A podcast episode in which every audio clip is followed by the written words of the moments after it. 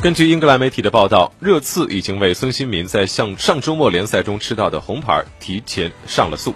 而根据天空体育了解的消息，热刺的这次上诉呢，也就是认为那一次孙兴民从背后铲倒安德烈戈麦斯，导致了戈麦斯和奥里耶相撞的重伤。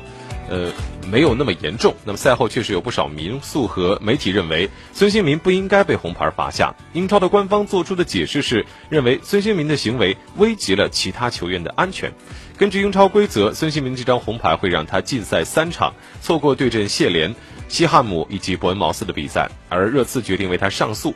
同时，据报道，孙兴民还会为呃热刺还会为孙兴民提供心理辅导。嗯。